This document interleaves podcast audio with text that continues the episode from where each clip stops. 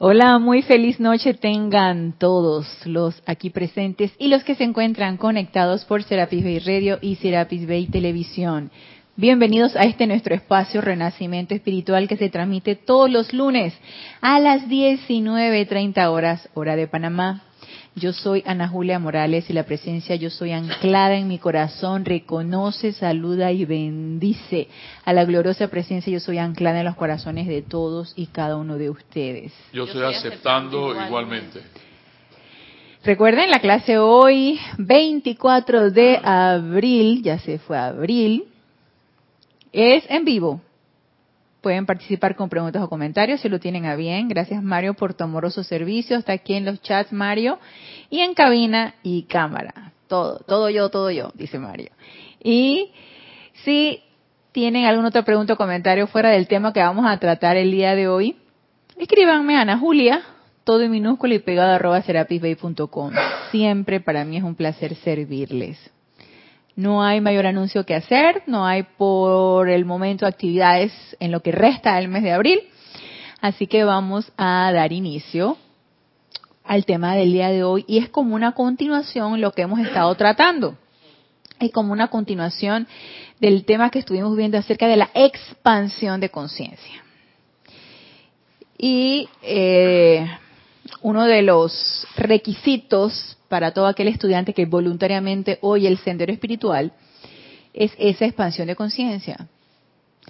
Requisito indispensable, porque difícilmente podemos nosotros ir hacia adelante en un sendero cuando no estamos dispuestos a que haya esa expansión de conciencia, a que haya esa, ese cambio en cuanto a ideas, conceptos, y que vengan nuevos, nuevas ideas o nuevos conceptos que nos van a elevar, nos van a hacer que vayamos hacia adelante y hacia arriba.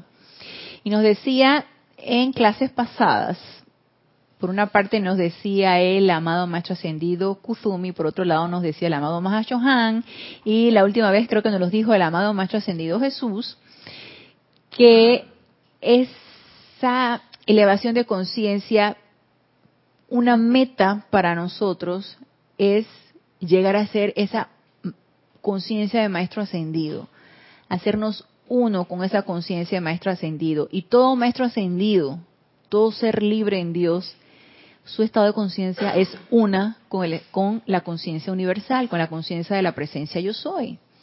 Yo sé que esto de repente puede sonar muy bonito, muy etéreo, muy así. Yo sé que es un poco incomprensible a la mente externa y de hecho la mente externa como que quiere no comprender. ¿Sí? Pero nadie dijo que la mente externa comprende. La mente externa intelectualiza, entiende. El corazón es el que comprende. Entonces esa comprensión tiene que venir del sentimiento, de nosotros realmente poder sentir esto, poder sentir, Dios te bendice Radney, que somos uno con esa conciencia yo soy. Y yo pensando un poquito en esto, me puse me puse a recapitular lo que nosotros frecuentemente decimos cuando hacemos decretos o cuando nos sucede una que otra situación y nosotros queremos eh, transmutar algo o rendimos nuestra voluntad y hacemos un llamado a esa presencia yo soy. O ante X circunstancia, vamos y nos acordamos de la presencia de yo soy, hacemos esa invocación. Entonces yo recordando un poquito el comportamiento usual mío, que si bien no es siempre que me acuerdo de la presencia yo soy, no es siempre que estoy conectada con esa presencia yo soy, sí recurro a ella y trato de que sea lo más frecuente posible durante en el transcurso de mi día o durante mi rutina diaria. Por ejemplo, cuando me encuentro en un momento de desesperación, quiero llegar a X lugar, necesito cumplir con una actividad que necesito hacer, pero hay algo que me lo está impidiendo. Entonces, que de una vez se me ocurre, Magna Presencia Yo Soy, asume tú el mando y el control de esta situación.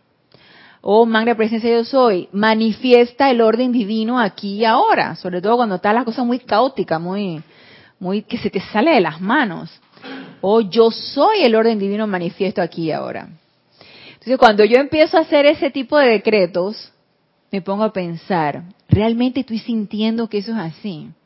Estoy sintiendo que yo soy el orden divino aquí y ahora. O realmente le estoy dando ese dominio, esa presencia yo soy, cuando digo magna presencia yo soy, asume tú el mando y el control en esta situación. O nada más lo estoy intelectualizando. Y me puse un poquito a ver qué pensaba, porque tú lo puedes pensar y sentir y, decretar, pero realmente sientes que eso es así. Y uno necesita ser muy honesto con uno mismo para realmente darse cuenta de si uno está sintiendo que tú estás dando el dominio a la presencia yo soy. O tú estás sintiendo, yo soy la opulencia aquí y ahora. Me siento realmente opulente. Y siento que yo soy la opulencia y que la presencia yo soy es la dadora de todo. Realmente estoy así. Me siento eso. O yo soy la armonía aquí manifiesta. O yo soy la paz manifiesta aquí y ahora siento yo realmente esa paz de esa presencia yo soy. Y me di cuenta en mi práctica diaria que había muchas barreras todavía por tumbar, que todavía pongo muchas barreras entre esa presencia yo soy y yo, porque todavía esa mente externa está tratando de encontrar explicaciones a lo que no a lo que no la tiene. Sí, ajá, tú eres la presencia, yo soy aquí, tú eres la armonía aquí, tú eres la paz aquí, pero no se está manifestando, por ejemplo. No la veo. Sí, no la veo. O yo soy la salud perfecta. Ay, pero me duele. Dirás, ¿cómo me duele? Y me duele el cuello, y me duele el dedito, y me duele quién sabe qué, y, me duele la cabeza porque se me subió la presión. Ajá, dale. Entonces decreta, yo soy la resurrección y la vida de mi salud perfecta. O yo soy la salud perfecta manifiesta aquí y ahora que yo sea pasó por una serie de situaciones de apariencias de enfermedad que he estado pasando, entonces he estado bien pegada a ese decreto. Yo soy la resurrección en la vida de mi salud perfecta. Yo soy la salud perfecta manifiesta aquí y ahora. Ajá. Y entonces, sí, realmente está sintiendo eso. Realmente lo está sintiendo. me di cuenta que uno mismo pone esas barreras. Uno mismo pone esas barreras para realmente sentir eso. ¿Por qué? Y me puse, pero ¿por qué? ¿Por qué? Me puse a pensar eso. Y es que a lo mejor uno quiere resultados ya. Y tú quieres ver el milagro ya. Entonces, esa es una jugarreta de la mente externa. ¿Sí? Yo quiero ver la salud ya, perfecta. Nada, que nada me duela, que nada me duela, que no, no me duela ni, ni, ni la muela, ni el dedito, ni nada, nada, nada. Y yo quiero que todas las apariencias que yo misma he ido creando, porque uno mismo va creando, y no saben cuántas veces le pido perdón en mi elemental del cuerpo, porque esa es una acumulación ahí de quién sabe cuántas cosas que uno va impregnando en el elemental del cuerpo. Entonces, todo eso que uno va creando, obviamente, uno va transmutando a través de la llama violeta y uno va transmutando también esa limitación mental que te impide recibir esa bendición que uno está invocando. Porque cuando uno dice yo soy la salud perfecta, yo soy la armonía aquí y ahora, obviamente todo llamado es respondido y toda esa opulencia, toda esa salud, toda esa armonía viene. Pero uno no está dispuesto a aceptarla, uno no está receptivo a eso. Porque uno todavía está con la creencia de que esto no puede ser, esto no es cierto. O no se está dando como yo lo quiero ver que se dé. Entonces, me di cuenta que uno sí pone muchas barreras y que todavía hay camino que recorrer en esa conciencia que uno necesita elevar para ser uno con esa presencia yo soy. Y no es que uno ahora, este, ay, cuánto me falta por ser esa presencia yo soy, aquí manifiesta, no. Es que en lo que necesito replegar esa personalidad y darle dominio a esa presencia yo soy, voy trabajando, transmutando todas esas limitaciones, transmutando todas esas ideas de, que esto no, sea, no es cierto, de que esto no se puede, y a la vez entonces voy manifestando esa verdad. Porque esa es la verdad, esa es nuestra verdadera naturaleza. Salud perfecta, armonía, paz, amor, misericordia, perdón, esa es nuestra verdadera naturaleza. ¿En qué momento nos desviamos pensando otra cosa? No lo sé. La cuestión es que no los creímos. Nos creímos que no somos nada de eso. Y el mismo maestro ascendido Kutumi nos dice, en el momento en que el ser humano encarnado puso la atención en la imperfección, la imperfección tendrás. Entonces tuvimos dos conciencias, la conciencia de perfección, que es de la presencia yo soy, y la conciencia del ser humano que cree en la imperfección. Y como lo que piensas y sientes, eso trae a la forma, pues eso entonces hemos traído a nuestra conciencia y eso es lo que reflejamos y eso es lo que nos rodea y eso es lo que nos creemos. Pero la cuestión entonces está en ir despertando poco a poco en que no es cierto, en que es pura ilusión y que eso no es así. Entonces, de ese despertar, y que nos dice aquí el amado Maestro Ascendido Kuzumi en el, la Edad Dorada, en el libro La Edad Dorada, la página 19, nos dice, reejercitar la conciencia resucitada. ¿Ustedes creen que hemos resucitado en la conciencia?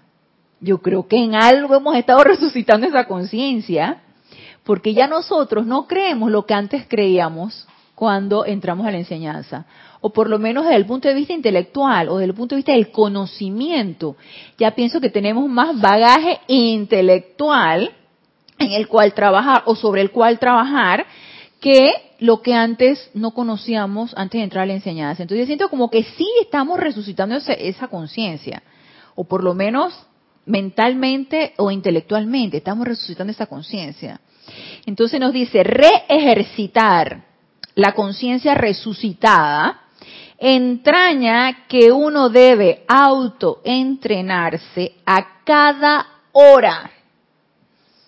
No es una vez al día, no es 20 minutos, es a cada hora. O sea, ¿qué nos está diciendo? Todo el tiempo de una manera constante y sostenida. Autoentrenarse a cada hora para reconocer únicamente la perfección.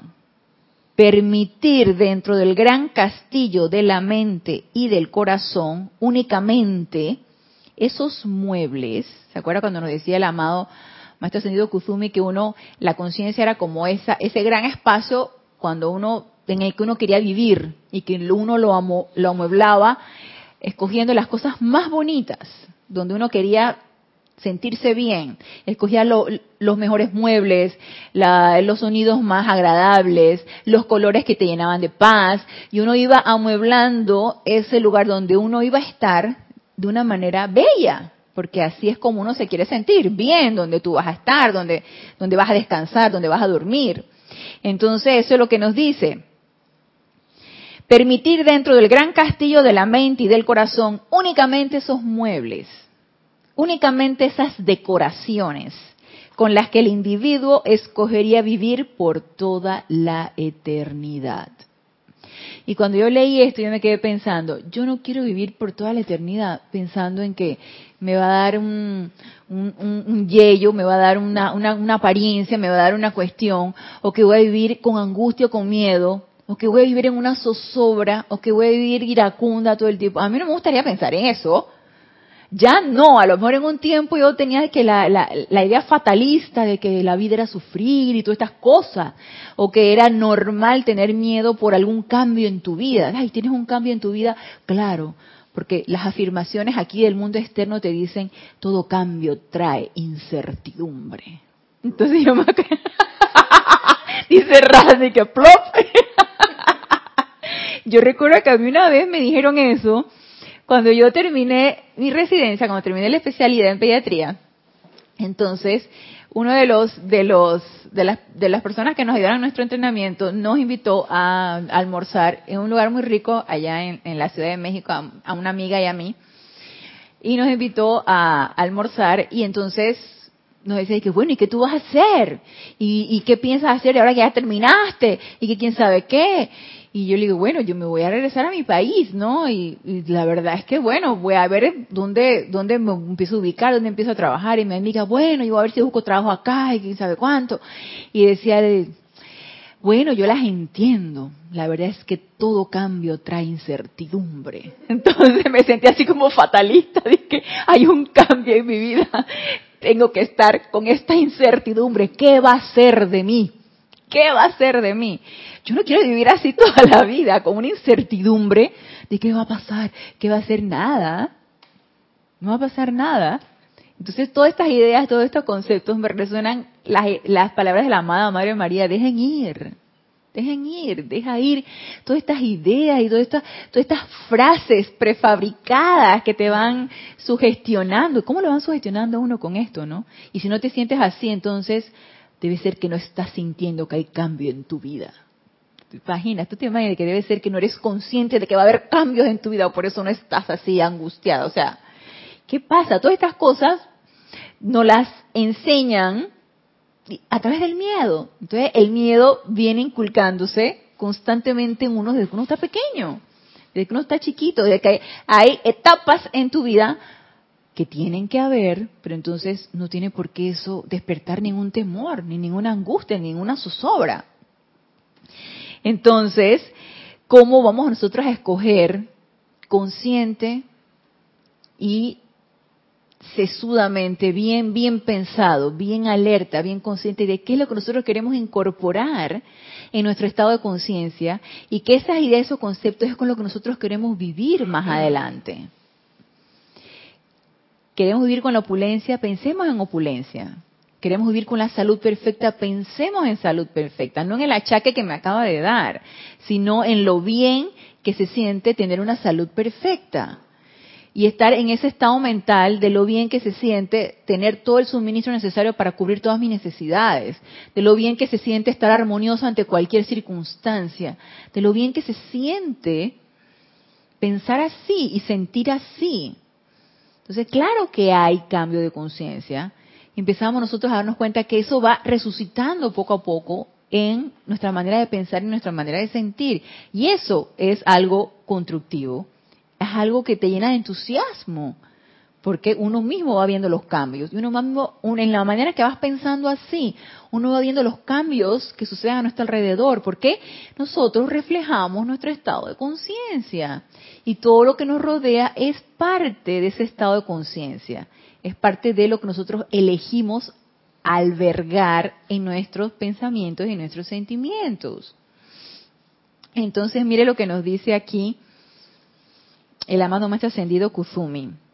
La necesidad del momento consiste en reunir la conciencia humana con la divina. O sea, ya no más separatividad. Ya no más pensar la presencia yo soy por allá y mi manera de pensar y de sentir por acá.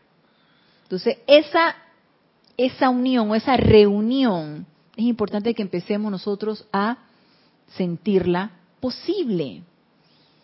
Y se han puesto a pensar ustedes si yo, yo, yo en mi introspección, muy honestamente, siento que eso es posible.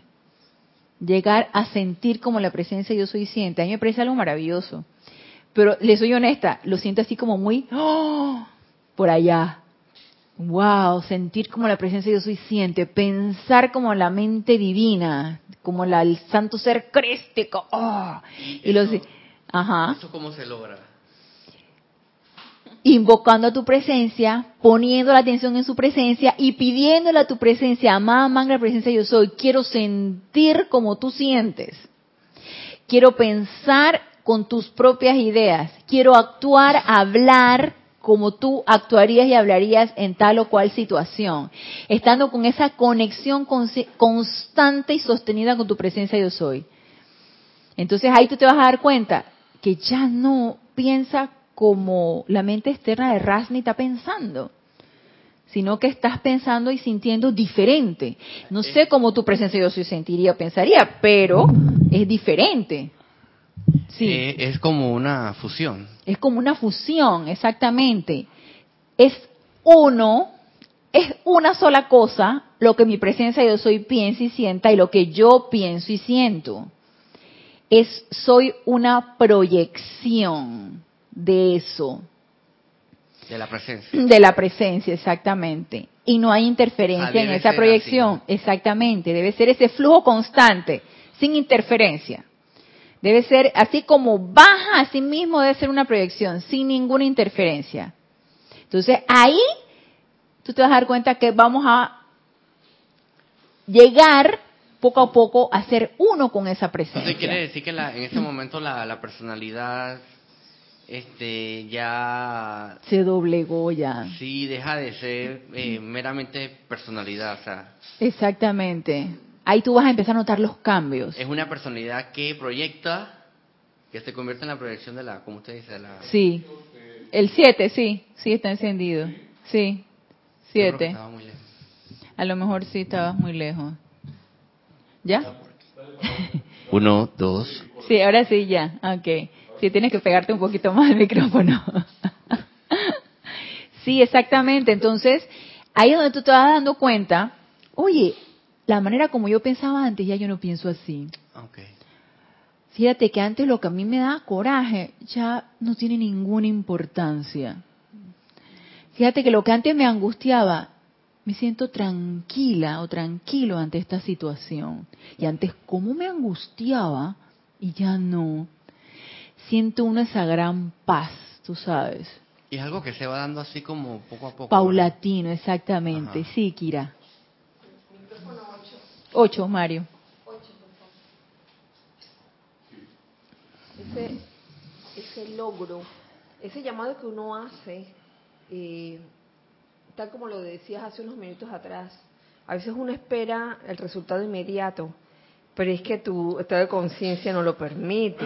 ¿Verdad? Uno tiene que, tener paciencia con uno, con uno mismo.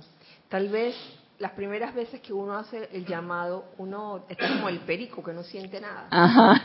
Pero si eres persistente, es perseverante, constante en tus llamados y eres sincero con eso, pues pregúntate qué es lo que quieres, si es verdad, si es en verdad eso lo que quieres, hacerte uno con la presencia yo soy entonces, pronto, pronto, el día menos esperado, tú sientes que algo está cambiando en ti. ¿Verdad? Y te lo digo, eso que tú acabas de decir, de que tú antes eras de una forma y después de otra forma, oye, yo creo que le ha pasado todo, porque a mí también. Sí. Antes yo tenía una forma de reaccionar ante una situación X. Y yo invocaba, yo hacía el decreto sobre esa situación y no lograba resultados de buena la primera, pero yo te puedo decir hoy día que he logrado el cambio. Y, cada vez que me encuentro en una situación similar, ya mi reacción no es la de antes. ¿Verdad? Ay, gracias, Padre. Sí. Así es, así es. Gracias, Kira, por tu comentario. Entonces, como lo decía Kira, es cuestión de paciencia y no soltar, no soltar el, el, el la invocación, el deseo de que se dé lo que tú estás pidiendo, sostenerlo, eh, tener la certeza de que eso se va a dar y estar pacientemente en esa expectativa gozosa de que eso se va a dar, porque uno quiere el cambio. Y cuando realmente tu corazón quiere el cambio, uno siente ese deseo. Pero de repente uno siente que se le interponen muchas cosas. Uno siente de repente que se te interpone eh, el hábito, la, la, la esa, esa costumbre que tiene uno de hacer algo, de una, el hábito que tienes de, de, por ejemplo, de criticar. Tienes un hábito de criticar, ay, ahora mira, ya viene este, quién sabe qué, viene tu comentario desprovisto de bondad, ¿no? Viene tu comentario todo maléfico ahí ante X situación. Pero tú dices que ya yo no quiero ser así. Yo no quiero emitir este tipo de comentarios. O ya no quiero ser inconsciente ante lo que pueda sentir mi hermano por lo algo que yo estoy diciendo. Entonces, cuando uno realmente siente el deseo, entonces tú invocas y tú pides magna presencia yo soy, saca de mí este hábito destructivo. Saca de mí este hábito y manténme armoniosa, manténme con tu conciencia, maestro ascendido, manténme así, y uno invoca y persistentemente porque existe ese deseo. Existe ese deseo de cambio. Entonces, con paciencia, eso va a ser paulatino, como tú también lo decías, Rasni, eso va a ser paulatino y vamos a ver ese cambio. Y da mucho entusiasmo ver que uno está cambiando para mejor. Da mucho entusiasmo eso. Entonces, eso es a lo que uno necesita aspirar, ese reunir la conciencia humana con la divina y ser uno, pero sentir uno que eso es posible que eso se puede llegar a dar.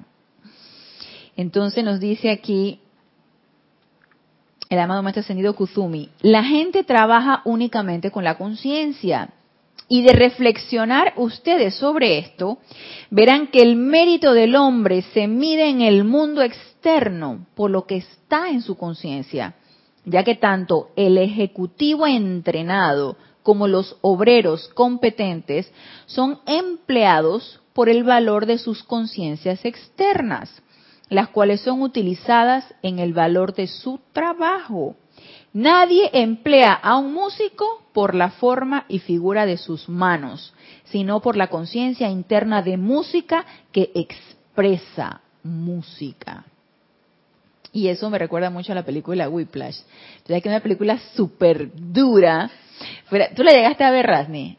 La de Whiplash tremenda, ¿no? A pesar de que fue una película así súper dura que a mí me mantenía como en un estrés constante, el estado de conciencia del el chico, Andrew creo que se llamaba, Andrew, el estado de conciencia de él era excelencia. Y él quería ser el primero, quería ser el mejor, y ese era su estado de conciencia. Y se unió con el estado de conciencia de su entrenador, de su profesor, que también era excelencia. Obviamente, con los límites, con el discernimiento y todo lo demás que estuvimos comentando el día de la película, pero si yo tengo un estado de conciencia de excelencia, ¿qué yo voy a proyectar? Excelencia. Yo voy a proyectar perfección, yo voy a proyectar paz, yo voy a proyectar armonía, porque eso es lo que yo albergo como real, como, como en lo que yo creo que, de, que soy y que necesito tener a mi alrededor. Sí, sí, Kira. Comentarios sobre esa cualidad de, querer ser excelente. Eh, sí, no sé. Sí, sí está encendido, el 8. La, la excelencia debe ir acompañada de amor y de humildad. La excelencia no se acompaña de amor y humildad, te vuelves un ser eh, arrogante, frío. Y la verdad que deja de ser excelente, deja de ser perfecto, precisamente por eso. Exacto, gracias Kira, gracias por el comentario, exactamente. Esa excelencia debe ir acompañada de amor y humildad, para realmente demostrar la verdadera excelencia. Sí, porque no solamente es que la destreza, no solamente es el, el, el, la, sabiduría, no, tiene que ir acompañada. Incluso el mismo maestro Señor Kuzumi te lo dice. La sabiduría con humildad no es sabiduría. La sabiduría con humildad, ah, sin humildad, perdón. La sabiduría sin humildad. la sabiduría sin humildad no es sabiduría. Llega a ser, ¿qué sería este? Eh, inteligencia, por ejemplo. Todo ser inteligente es muy arrogante porque él no sabe, eh, nadie sabe más que él llego a ser una, un, genio, llego a ser genial en muchas cosas, pero como yo sé que soy un genio, entonces nadie es mejor que yo. Así que, entonces, esa realmente, esa, esa, esa sabiduría, y que posteriormente estaremos viendo la diferencia entre sabiduría, conocimiento, iluminación y todo esto, porque son conceptos bien específicos y que uno puede llegar a confundirlos desde el punto de vista de la mente externa, sobre todo la inteligencia con sabiduría, que no es lo mismo, el conocimiento con inteligencia y sabiduría, que tampoco es lo mismo. Vamos a ir nosotros conociendo eso. Pero la misma sabiduría en sí te da la humildad. Ser, tener sabiduría en sí ya te da la humildad. Entonces, nos dice aquí el amado más ascendido Kuzumi, cuando se les advierte que pongan su casa en orden, eso entraña invitar e invocar. Cuando se, se, les advierte que pongan su casa en orden, eso entraña invitar e invocar. Invitar e invocar a quién? A la presencia yo soy. Realmente la que nos va a ayudar a poner esa casa en orden a poner esos pensamientos, esos sentimientos en orden, a poner esas ideas en orden, a amueblar nuestra conciencia como debe estar amueblada, es esa presencia yo soy. Si lo hacemos a punta de mente externa o a punta de ideas o de conceptos humanos, ya se imagina, bueno, está como está ahora. Está como está tu, mente externa ahora, está como está tu conciencia ahora, creyendo a veces, no creyendo a veces, adquiriendo conceptos aquí, sintiendo cosas allá. Y estamos entonces en ese estado pendular. Ahorita amo, ahorita odio, ahorita estoy angustiada, ahorita estoy pacífica, ahorita estoy armoniosa, ahorita estoy inarmoniosa. Entonces estamos en ese estado pendular de un lado para el otro porque así es nuestro estado de conciencia humano. Porque todavía no nos anclamos y no nos centramos donde debería estar nuestro estado de conciencia, y es en esa presencia yo soy. Todavía no nos hacemos una con esa presencia yo soy, que es la que nos va a dar el verdadero anclaje, el verdadero equilibrio, en donde tenemos que estar nosotros ubicados. ¿Te ibas a decir algo, Kira? ¿No? Entonces nos dice el amado Maestro Kuzumi, cuando se les advierte que pongan su casa en orden, eso entraña invitar e invocar. Y en la contemplación, asumir ese estado del ser en que reina únicamente la perfección. Y cuando creen, partiendo de esa premisa, su manifestación expresará esa belleza interna. Pero si escogen el instrumento de la mente humana para crear, su manifestación tendrá en sí toda limitación que se encuentre dentro de la entidad de pensamiento y sentimiento humano. Entonces, ¿qué es lo que nosotros elegimos? Pensar y sentir humanamente, crear desde el punto de vista de la idea humana o centrarnos y asumir esa perfección de esa presencia yo soy.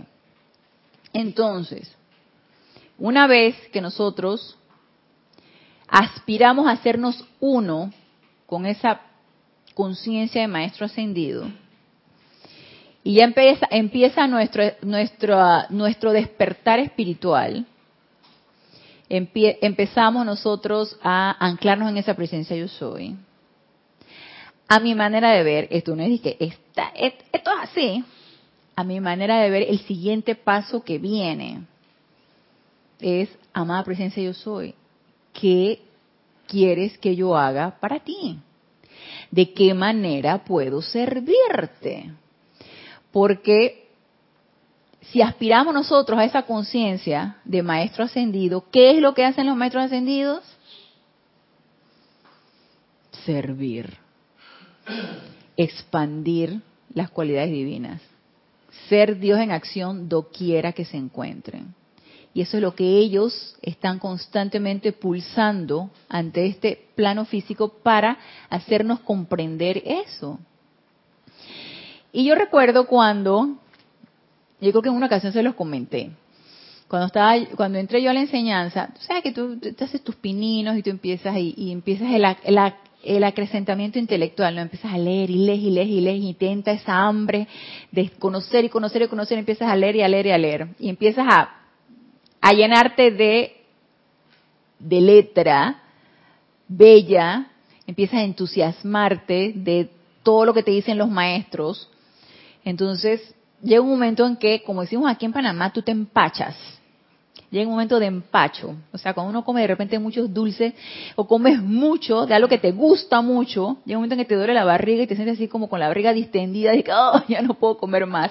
Eso aquí en Panamá le llamamos empacho. Te, te empachaste a mí, en mi caso, me llegó un momento del empacho y yo dije, ya, suficiente, ya, eh, lees aquí, lees allá.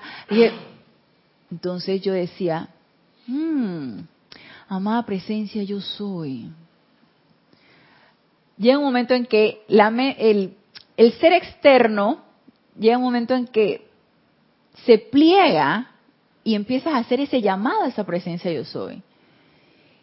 Y eso fue lo que en mi caso sucedió. Llegó el ser externo a plegarse y cuando el ser externo se pliega, entonces tú dices, magna presencia yo soy, ¿cómo puedo servirte? Quiero servirte, dime de qué manera puedo servirte. Entonces, ¿qué pasó? Recuerdo que hice yo esa, esa invocación o ese llamado y a los días me llama Jorge Carrizo a su oficina y me dice, Ana, este, hay un lugar para que tú puedas dar clase. Yo, plop, caigo para atrás. Yo dije, no puede ser, el, el, el, el llamado fue respondido bien rápido. Entonces ahí yo dije que, es que esto es así, esto funciona así. Cuando realmente el deseo es verdadero, pues viene la respuesta, ¿no? Entonces yo tenía un verdadero deseo de servir. Anteriormente, bueno, tú sirves que limpiando el templo, tú sirves que en alguna actividad, tú sirves... Pero yo decía, pero tan rápido así, que dando las clases. Yo dije, bueno, yo esta oportunidad no la puedo desaprovechar, decía yo. Y sí, sí, Génesis. Y entonces vino lo de la cuestión de la, de la clase, del espacio para la clase. Sí, dime. A mí me pasó algo similar. ¿Así también? Yo, yo pedí un día, dije, ay, a más a presencia yo soy, de, ayúdame a desarrollar mis talentos, le digo yo. Ajá. Y, y, y, y ayúdame a servir con esos talentos, ¿no? Ajá. y empezaron, empezaron a pasarme cosas. Eh, en la vida personal y también aquí en el templo. Y bueno, Kira después me, me, hizo la solicitud. Sí, está, encendido. Es para arriba. Está encendido. Sí, está encendido. Sí. Hola, hola. Uno, Ahora sí, ya. Ahora sí, ya. Pégate, pégate entonces, pégate porque le mete. Ajá. No, sí que, pues yo pedí eso también. Ok, gracias Mario. Y, y bueno, también después al, pasaron cosas. Sí, me, pidieron cosas. y, yo acepté muy feliz, ¿no? Pero sí, así pasa. Entonces, igual en, el trabajo, eh, salieron oportunidades de, de en donde yo podía aplicar mis talentos. Pero la gente los necesitaba, pues, y yo, mm. llegaba la ayuda, ¿no? Pero sí se da la oportunidad, uno, uno nada más que hay que pedir. Así es, así estar dispuesto. Ajá. Pero tú sabes que llega ese momento en el corazón en que uno está dispuesto. Y es que tú dices, que yo quiero servir, yo quiero servir. De una manera desinteresada, alegre, voluntaria, yo quiero servir. Cuando, donde sea que se requiera, yo quiero servir.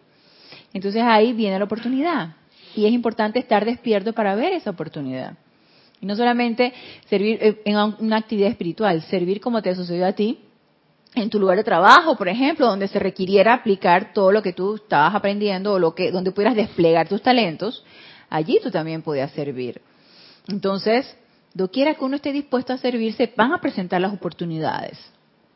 Entonces, con respecto a el servicio, quiero que hablemos lo que nos dice el amado Maestro Kusumi con respecto a esto que es un capítulo que él tiene aquí en su libro La Edad Dorada. Servicio o deber.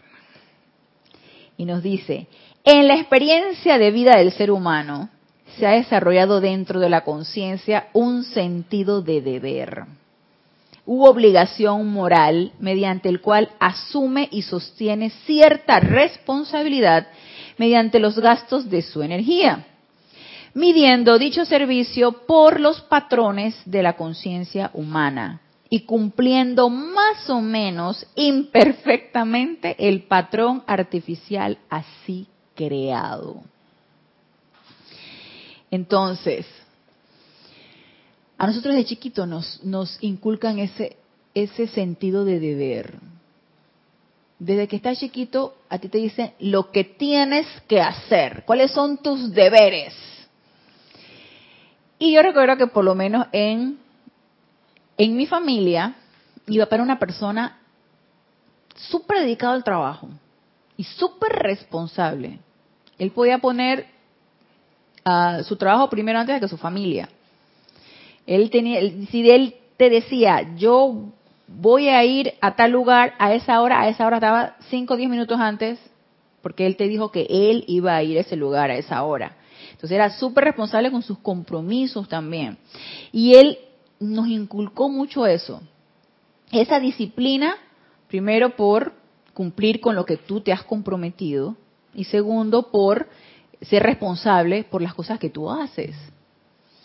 Entonces, eso va creando en uno el sentimiento de obligación. Porque te inculca, lo tienes que hacer. Es correcto, así se debe hacer, porque si no, eres impuntual, si no eres irresponsable, si no, ¿quién te va a dar un trabajo si no cumples como debes cumplir? Entonces te van creando como un esquema muy estricto, muy cerrado, poco flexible de cómo tienen que ser las cosas. Y de repente tú llegas a la enseñanza y te das cuenta que las cosas se pueden hacer voluntaria y alegremente. Que las cosas no tienen que ser. Y te das cuenta que al ser muy libre en lo que tú quieres hacer, eso te da mucho regocijo. Y te empiezas a quitar un poco de... Yo lo sentí así, no sé, gran, yo a mí, a me encanta mi, mi ocupación, me encanta lo que yo hago. Y yo recuerdo que desde que estaba chiquita yo decía que yo quería ser médico. Desde que yo tengo uso de razón, yo decía, yo por eso digo que yo de repente soy de, rayo verde. Porque yo desde que tengo uso de razón, yo decía que yo quería ser médico. Y nadie me quitó esa idea de la cabeza. Nadie me la pudo quitar. Entonces, esta, esta, este esquema que uno se va haciendo de, de cómo tienen que ser las cosas, y que te lo van inculcando desde muy pequeñito, yo tengo un esquema muy rígido de que yo tengo que cumplir con mi horario de trabajo. Yo tengo que cumplir con mis actividades este, de, de, de, lo que yo me he comprometido, en, los horarios que deben ser, el, tiempo que debe ser, lo que yo debo hacer así. Entonces, tú sabes, todo como bien cuadrado, como bien esquemático, como... Y a veces uno lo siente pesado, a pesar de que me gusta lo que estoy haciendo, yo lo siento tan rígido porque yo mismo me lo impongo, porque yo mismo me impongo esa rigidez. Y al imponerme yo esa rigidez, hey, al final del día tú te sientes fatigado. Te sientes fatigado, te sientes que ya el cuerpo no da más, porque uno se impone el sentido de deber y obligación y eso pesa. Eso en ningún momento es ni bollante, ni elevador, a pesar de que me gusta lo que yo estoy haciendo, no es bollante en la porque le pongo la connotación de deber. Y qué difícil me es, en mi caso, cambiar eso por, por ejemplo, dejar de llamarle trabajo y llamarle ocupación. Ay, en lo que yo me estoy ocupando. Vuelvo y trago y digo el trabajo. Y trabajo, ya la, en sí la palabra trabajo te indica de que, oh, qué pesado. Es como una cosa que llevas a cuestas, te cuesta trabajo. Y en lugar de llamarle trabajo, ¿por qué no tu ocupación? Y es difícil cambiar esos esquemas. Vienes a la enseñanza y te das cuenta de que las cosas no pueden ser así. De que las cosas necesitan ser alegres, voluntarias, espontáneas, eh, porque te gusta, porque estás enamorado de lo que estás haciendo o enamorada de lo que estás haciendo y precisamente porque te gusta tanto, no hay quien te saque de tu actividad que tú estás haciendo. Y ustedes no saben cuántas veces le han dado duro en mi familia al, a venir a, las clases y a las actividades del grupo. Ustedes no saben cuánto, comenzando por mi mamá y terminando por mi hija. ¿Cuántos años que todo que lugar estar descansando en tu casa? Estás metida en ese grupo en lugar de descansar todos esos días de Semana Santa, estás allí.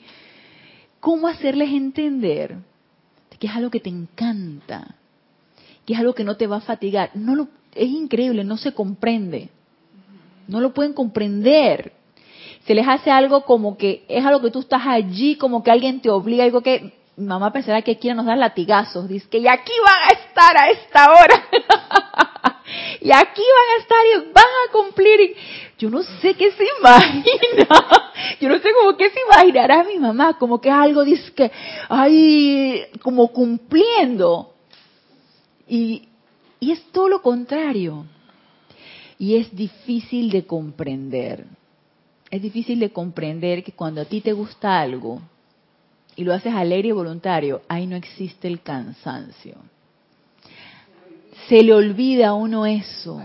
Sí, los achaques, se te olvidó el dolor, se te olvidó aquí, se te olvidó allá. No existe, se va.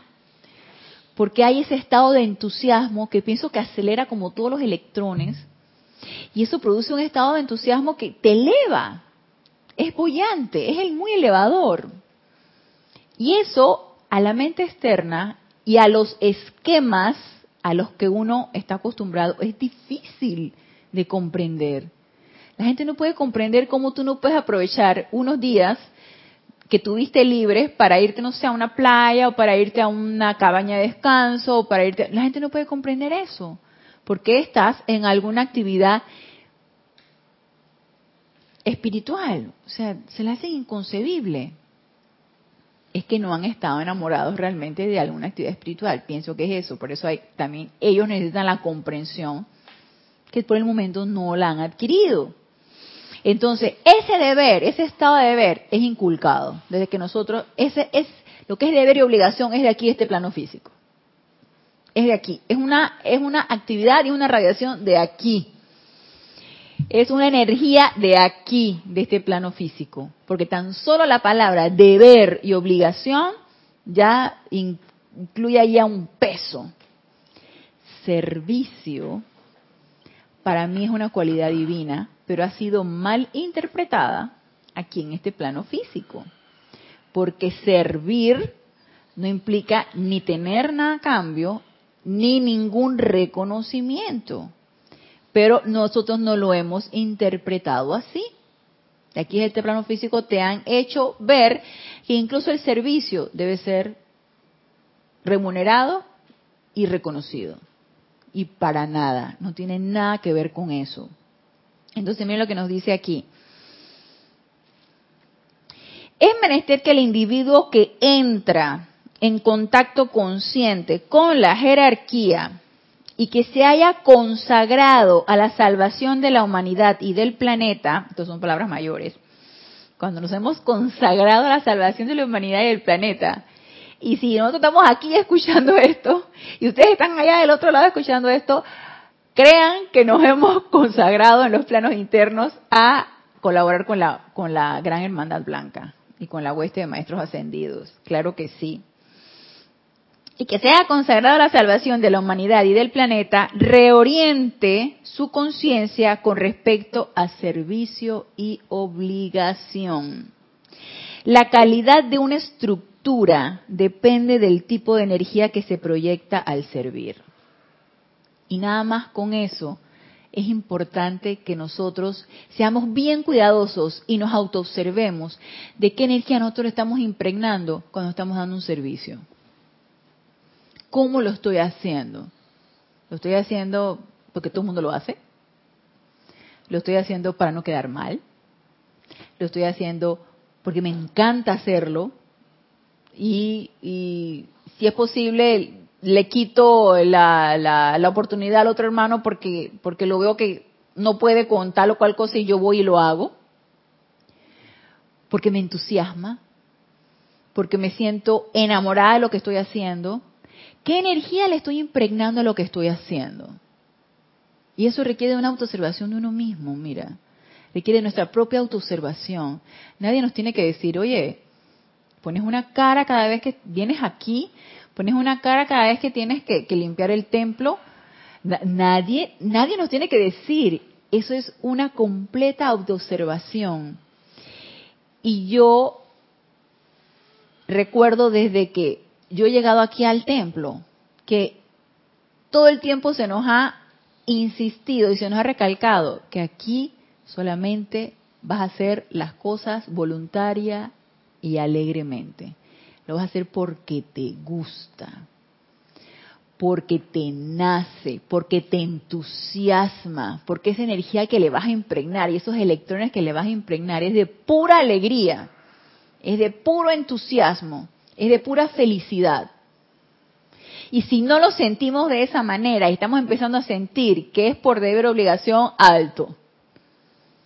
Yo creo que es ahí el momento de hacer un alto y que algo está pasando. Me estoy sintiendo obligada, me estoy sintiendo como que, o cuidado porque esa misma energía es la que le vamos a impregnar. Al ser por obligación o por deber, le estoy impregnando una energía de una vibración baja. Porque así mismo lo estoy sintiendo. Es algo que no quiero hacer, pero lo tengo que hacer, es algo... Entonces, empecemos a observar qué energía le estoy impregnando a cada una de las cosas que yo estoy haciendo. Porque eso se percibe. Y nos dice entonces, la calidad de una estructura, repito, la calidad de una estructura depende del tipo de energía que se proyecta al servir, así como del diseño final que irradiará el patrón de energía combinado de las corrientes de vida que han vertido la sustancia de sus vidas dentro de la creación. De ese modo, cada hogar refleja e irradia la conciencia y la energía de las vidas que contribuyen a su sustento y que se benefician de eso. Y aquí lo dice la mamá Sendido Kuzumi como el hogar, yo lo puedo decir como tu medio de trabajo, yo lo puedo decir como tu actividad espiritual, yo lo puedo decir como tu familia.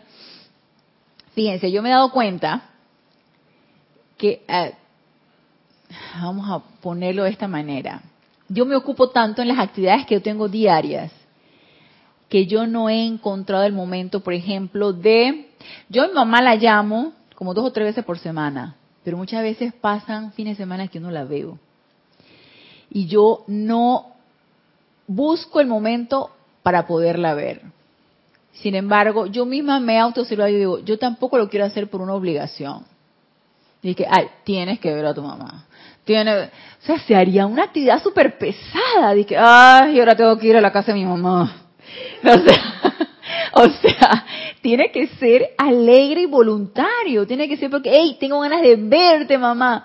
Entonces, yo misma dije, hey, ¿sabes qué? Vamos a buscarle el entusiasmo para que esta, se podría decir, esta actividad familiar sea constructiva. Y yo le puedo impregnar algo constructivo a esto. Entonces ya por lo menos el, sábado me fui a una, una, visita odontológica y ya después de ahí agarré, que se quedaba cerca de la casa de mi mamá, agarré, pasé por donde mi mamá. Mi mamá no me esperaba. Y yo agarré, fue algo espontáneo. Agarré y pasé a mi mamá. Oye, mamá, hace rato no te veía, que quién sabe qué. Y eso resultó súper espontáneo y voluntario y me sentí bien. Que tal que el sábado en la tarde tengo que ir a ver a mi mamá. Entonces yo dije, no, no puede ser así. Igual tengo que ir a trabajar. Oh, qué pesado. Esos electrones le están imprimiendo a tu ocupación que estás haciendo. Y si estamos sintiendo eso así, entonces quiere decir que no nos estamos cargando con esa energía de la presencia yo soy. Fíjense que yo recuerdo una una frase del amado Maestro Señor Saint Germain en pláticas del yo soy. Sí, creo si no es en pláticas del yo soy, es en instrucción de un maestro ascendido, en donde él decía, si tú te sientes agotado de tu actividad diaria, debe ser que no estás contento con lo que estás haciendo. Y yo, ¡plop! me quedé en que, hey, yo me siento al final del día súper agotada con mi actividad diaria. Entonces yo, yo tengo que replantearme si es que no me está gustando lo que estoy haciendo. Porque, ah, no, porque a todo esto la gente busca todo este tipo de justificaciones. Cuando tú dices, ay, me siento tan cansada, es que uno no va para nuevo, uno va para viejo. Entonces eso es lo que te viene diciendo la gente. Yo dije que no acepto eso. Yo la vejez no la acepto. Pero entonces empieza la, la justificación de la gente, ¿no? Dice, claro, te tienes que sentir cansada. Oye, tú no eres veinteañera. Ya mira, ya vas para la tercera edad. o sea yo ese tipo de justificaciones no las quiero. Entonces, es, ese sentido a veces que uno le pone las cosas de deber, y ese sentido de deber y obligación pesa. Es pesado, es una energía pesada. Entonces, es importante que uno se empiece a replantear si uno está impregnándole a todo lo que tú estás haciendo el sentimiento de energía, sentimiento y la energía de deber u obligación. ¿Y qué va a pasar? Como nos dice aquí el amado maestro, no lo puedes sostener. Eso no puede sostenerse. Cuando tú haces algo por obligación o por deber, no puede sostenerse. O una de dos. O terminas desgastando toda tu energía o hacemos algo. Pero no puedes sostener algo por puro deber u obligación. Resultaría una carreta muy pesada de jalar. No puede ser. Y eso es lo que, lo que el amado maestro nos dice aquí. La calidad de la estructura depende del tipo de energía que se proyecta al servir, así como del diseño final que irradiará el patrón de energía combinado de las corrientes de vida que han vertido las sustancias de sus vidas dentro de la creación. Entonces, si yo estoy todos los días creando en algún trabajo, pero lo estoy creando desde el punto de vista de una energía baja, de una energía discordante, ¿qué va a salir de allí? No puede salir nada bello. Y lo ideal es que salga algo bello, algo constructivo. Entonces, autoexaminemos entonces cómo estamos impregnando lo que estamos haciendo y con qué energía lo estamos impregnando. Nos dice entonces aquí el maestro.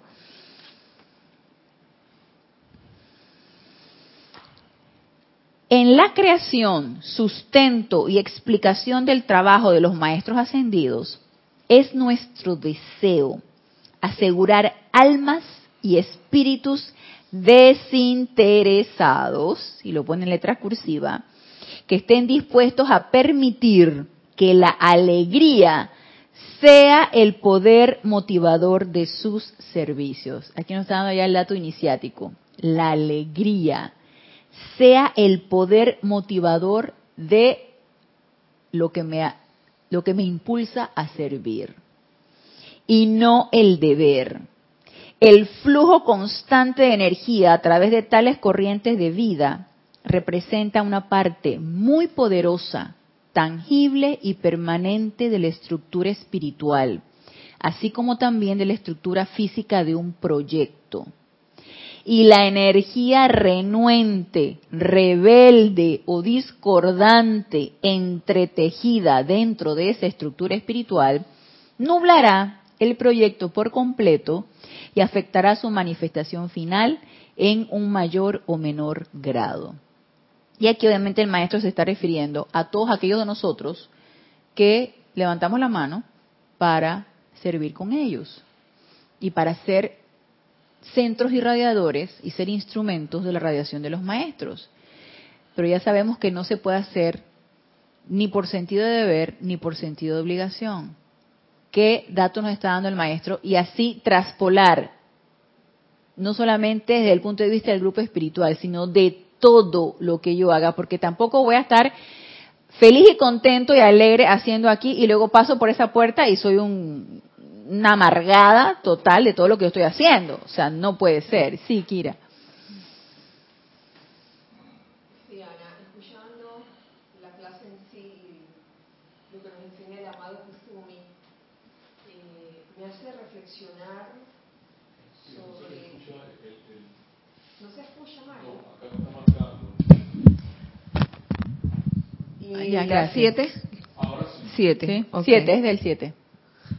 Bueno, la 7.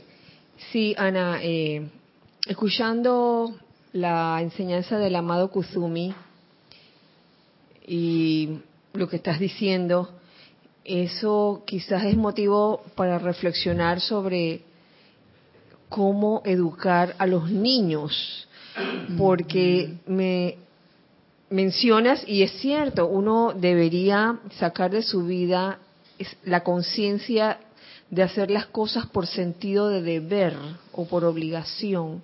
Pero fíjate cómo mm, la educación en los niños a veces se torna así. Y uno dice, ay, sí que estoy educando al niño, lo que estás haciendo es inculcándole el hacer las cosas por obligación y por sentido del deber. Así es. Y incluso el juego, fíjate que yo, este, yo estudié hace muchos años educación preescolar y el juego es una forma eh, en que el niño aprende. Pero es que a veces hasta el juego se ha vuelto un sentido de deber. ¿Verdad? Sí, entonces imagínate tú, esos seres humanos pequeños que van creciendo con esa mentalidad de hacer las cosas por cumplimiento y por sentido de deber, tal vez es hora de como de replantear este, los sistemas de, educación.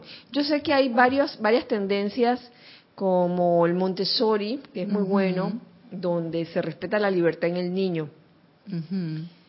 La filosofía. No significa que en todas las escuelas Montessori esté pasando eso, no lo sé, no lo sé. Pero hay sistemas y hay sistemas, y yo sé que hay sistemas o escuelas donde prácticamente al niño se le enseña a hacer caso nada más. Yo no digo que no deba haber disciplina, sí debe haber disciplina, pero es más difícil enseñarlo mm, con esa conciencia de, que el niño llega a comprender el porqué de las cosas. Es más fácil decir al niño, no vas a hacer eso porque yo lo digo. Exacto, sí, sí, y que es un método bien frecuente cuando se les obliga a hacer las cosas y ni siquiera ellos pueden comprender por qué le estás obligando a hacer las cosas. Y tienes razón, Kira, gracias por tu comentario. Debería replantearse todo este sistema educativo y esa, esa condición pesada de que las cosas las tienes que hacer así, quieras o no. O sea, empieza a indagar cómo, cómo, cómo podemos nosotros hacer que las cosas funcionen de una manera voluntaria. Sí, Rasmi. es como un robot programado. Así es, como si estuviéramos programando robots, exactamente. Sí. Y los niños son tan espontáneos que un niño te dice, no quiero, no quiero hacer esto, ahí que lo vas y te lo castigas, ¿no? Y lo castigas porque tiene que hacer las cosas así, quieras o no. Entonces, obligado. Y yo recuerdo mucho la frase de Jorge cuando decía, y que no hagas lo que yo, eh, no hagas lo que yo hago, haz lo que yo digo, porque uno también como ejemplo, es importante que tú deje el ejemplo y el niño obviamente imita lo que ve y lo que escucha. Y el niño imita, por supuesto, a, su papá, a su mamá y todo lo que está a su alrededor. Entonces, si nosotros somos el ejemplo, asimismo ellos van a ir creciendo, viendo el ejemplo en uno. Y definitivamente necesitamos un replanteamiento de toda la educación, de toda, de toda la educación, para, para, para no ir creando profesionales frustrados.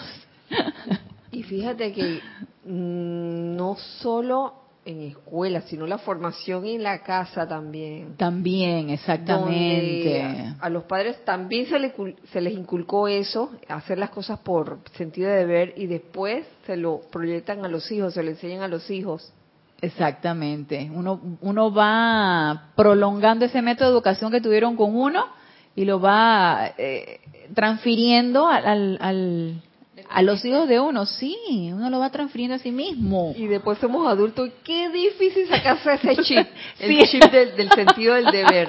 Oye, tiene que haber una verdadera transmutación. exactamente, exactamente. sí, Rasne. Esto del deber tendrá que ver con la efluvia, es una consecuencia. Sí, es como una energía pesada, es como una programación de aquí de este plano físico, mira. Yo lo siento así, como que está programado en este plano físico que todas las cosas es un deber que tienes que hacer o una obligación. Para hacerlo, no sé si más pesado, para hacerlo más... perdón, hay, como, hay personas que saben, como que captan que, que controlando al otro, ordenándole, dominándolo, como que saben que hay una fuerza ahí que, que pueden hacer con la persona lo que le da la gana. Así es. Eh, como manipulación, podríamos decir, no sé, personas manipuladoras. Sí, exactamente. y entonces son inteligentes porque se dan cuenta que manipulando, obligando a la persona, este, tienes que hacer esto, este es tu deber. Así es. Aunque esto, esta silla sea blanca, pero yo digo que es roja, la tienes que ver roja. Así es. Entonces la persona termina viendo la roja. Así es. Entonces. Nada más este por pura obligación y por, y por, no sé, reprogramación, una cuestión Sí. Sí, por capricho, por abuso de poder. Sí, el manipulador no tiene otra intención. Sí, exactamente. Y es de una energía de una vibración muy baja. Sí, este, por ejemplo, en, el caso mío, me, me, acordé de que a mí siempre se me obligó a ser tenor en el canto, siempre. Ajá. Y yo sabía que yo era, eh, no sé, tenía ese presentimiento que yo era barítono. Hubo antecedentes de otros maestros que no, tú eres barítono, pero entonces este, me ponían de todas formas a cantar esos agudos de tenor y me costaba mucho. Pero ya, ya científicamente se comprobó de que no soy tenor, soy barítono. Pero el, el maestro que tenía me obligaba me decía, este es tu deber. O sea, no me decía, este es tu deber, pero prácticamente me lo decía con otras palabras. Ajá. Y entonces... Y lo hacías por obligación. Obviamente no te iba a salir bien de esa manera. Me salía, pero quedaba fuera de combate de una vez. Claro. O sea, una sola pieza cantaba y ya. Ya. O sea, las otras no salían igual, exactamente. Claro, te agotabas. Y entonces, eh, por eso digo, ¿no? Que, que a veces hay personas que, que utilizan esta energía de una forma bien, ya sea por egoísmo. Por abuso de poder también. Exacto. Por satisfacción propia. Por ejemplo, de repente dije, este yo le voy a sacar la voz de tenor de donde no la tiene porque yo quiero que sea tenor. o por querer este joderte la voz. También será, será. Ay, llama Violeta con eso. ya. Mira que no lo he visto desde ese punto de vista, pero cuidado y también, ¿no? Podría ser, podría ser una de las motivaciones ocultas, ¿no? Sí, sí, sí. Sí. Así que, este, ya se acabó la hora, pero vamos a seguir hablando sobre lo que es servicio y sobre lo que es este deber u obligación en la próxima clase. Así que los espero el próximo lunes a las 19.30 horas hora de Panamá en este nuestro espacio Renacimiento Espiritual. Gracias a los aquí presentes y a los que se encuentran conectados por darme la oportunidad de servirles. Y eh, los invito a esta introspección de estar y ser suficientemente honestos con nosotros para saber qué es lo que nosotros queremos y qué energía le estamos impregnando a todo aquello que nosotros realizamos. Y pedir la iluminación del amado trascendido Kuzumi o de cualquier ser de luz para que todo lo que nosotros hagamos sea con alegría, voluntario y alegre. Y que todos esos electrones que nosotros vamos dejando por allí sean electrones de alegría y de impersonalidad, de felicidad, de altruismo, de toda cosa buena. Así que vamos a seguir hablando de esto y los espero entonces el próximo lunes. Así que hasta el próximo lunes, mil bendiciones.